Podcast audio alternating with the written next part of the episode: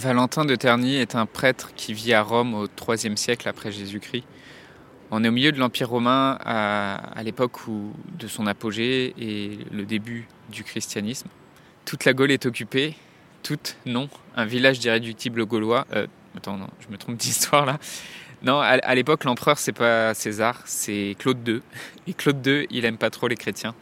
Et en particulier, on pas, il aime pas trop qu'ils se marient selon l'Église chrétienne parce que ça les dissuade de partir à la guerre pour l'Empire.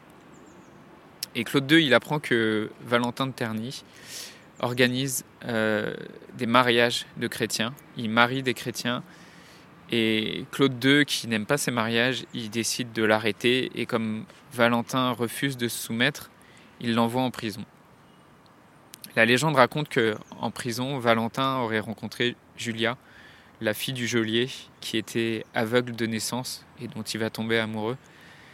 Elle lui demande de décrire le monde comme il le voit, et, et donc il lui décrit tel qu'il voit le monde, et pour le remercier de ses récits, elle lui apporte à manger tous les jours. La légende raconte aussi que un soir, il y a des témoins qui ont vu une lumière rayonnante venant de la cellule de Valentin et que Julia aurait retrouvé la vue, elle serait écriée Je vois le monde, il est exactement tel que vous me l'avez décrit. L'empereur Claude II apprend la nouvelle et n'aimant pas trop qu'on commence à raconter qu'un prêtre chrétien réalise des miracles dans ses prisons, il décide de le faire décapiter. Valentin de Terny sera exécuté le jour du 14 février 269. Dans un monde où la question de la mort est souvent taboue, où vivre un deuil signifie encore être jugé, provoquer de la gêne, de l'incompréhension, quand ce n'est pas de la pitié, la grande question est celle-ci. Comment des orphelins comme nous, qui avons vécu très tôt la mort d'un parent, qui ne voulons pas porter ce poids sur nos épaules toute notre vie, ni qu'il impacte nos relations actuelles, comment nous pouvons y donner un sens nouveau, construire des relations plus profondes, et surtout, comment nous reprenons le pouvoir sur nos vies? Mon nom est Johan et bienvenue chez les orphelins résilients. Aujourd'hui, je vais te parler de Saint-Valentin. Rassure-toi, je ne suis pas là pour te vendre des fleurs, des, boîtes de chocolat ou un dîner aux chandelles.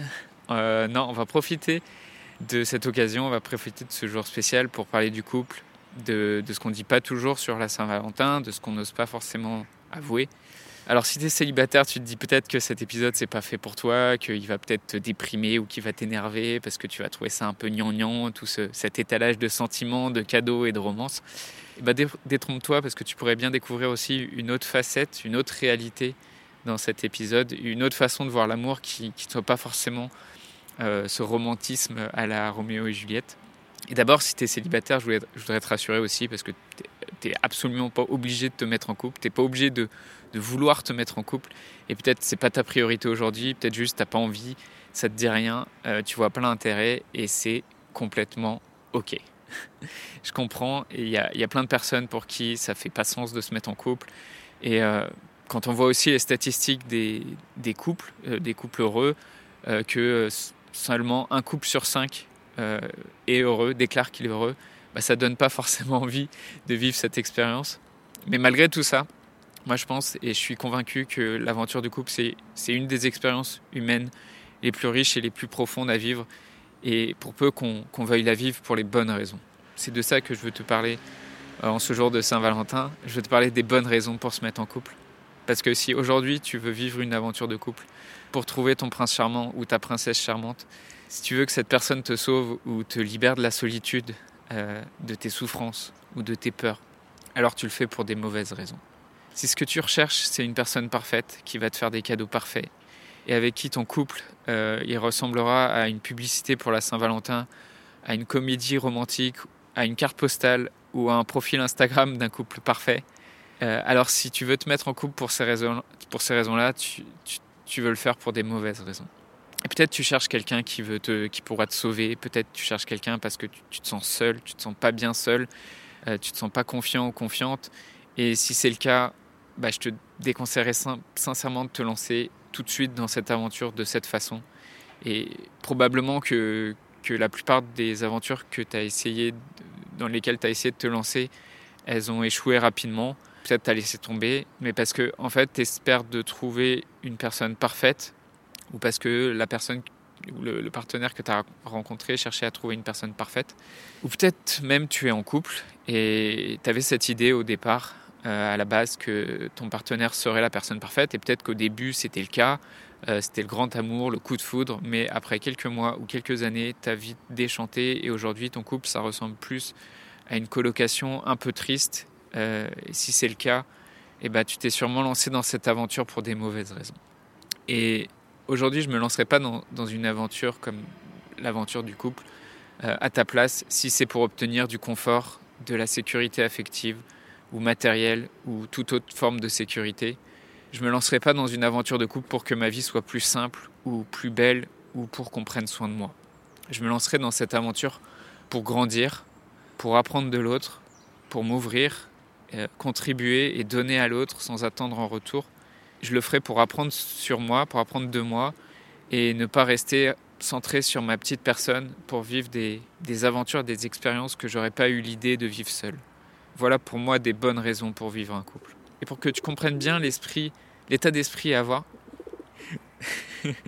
J'ai des pigeons qui sont en train de recouler à côté de moi. Je sais pas si c'est parce que je suis en train de parler de la Saint-Valentin. Pour que tu comprennes bien l'état d'esprit à avoir et en revenir sur la Saint-Valentin, on va parler d'un sujet qui, fâche euh, et qui m'a posé problème aussi longtemps, c'est le cadeau. Le cadeau de la Saint-Valentin.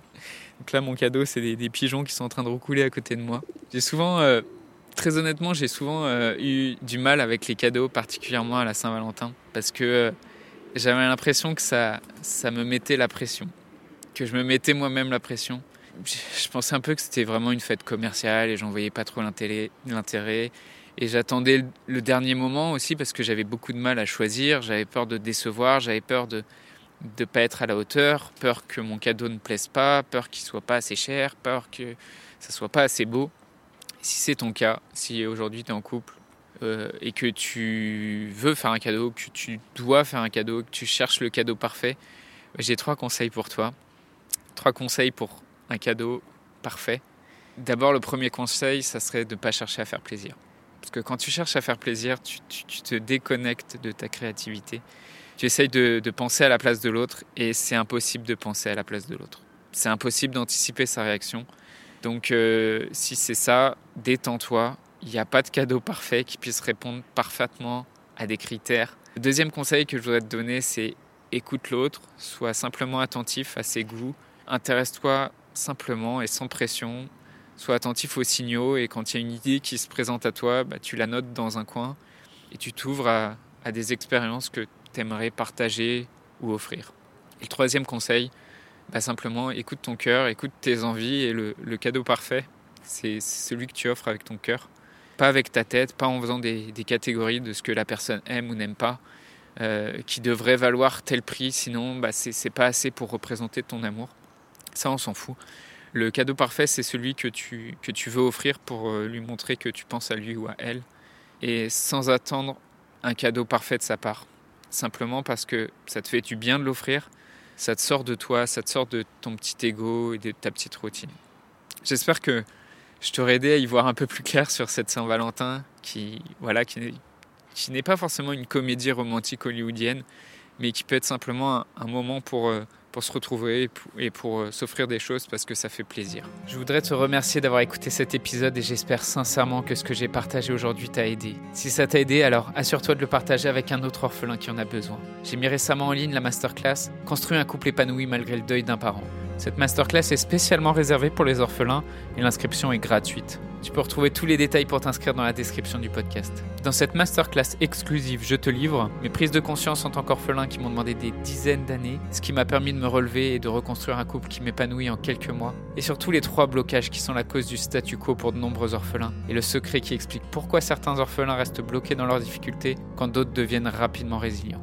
Donc je t'invite à t'inscrire à la masterclass dès maintenant. Rendez-vous sur masterclass.orphelinpluriel.fr et dans la description du podcast. Le podcast Orphelin Résilient, c'est trois épisodes par semaine le lundi, mercredi et vendredi à 8h. Merci encore pour ton écoute. Je te laisse découvrir le sujet du prochain épisode. À très vite. Dans le prochain épisode, je te donnerai les 5 comportements que tu dois à tout prix éviter dans ton couple d'autant plus si tu es un orphelin ou une orpheline.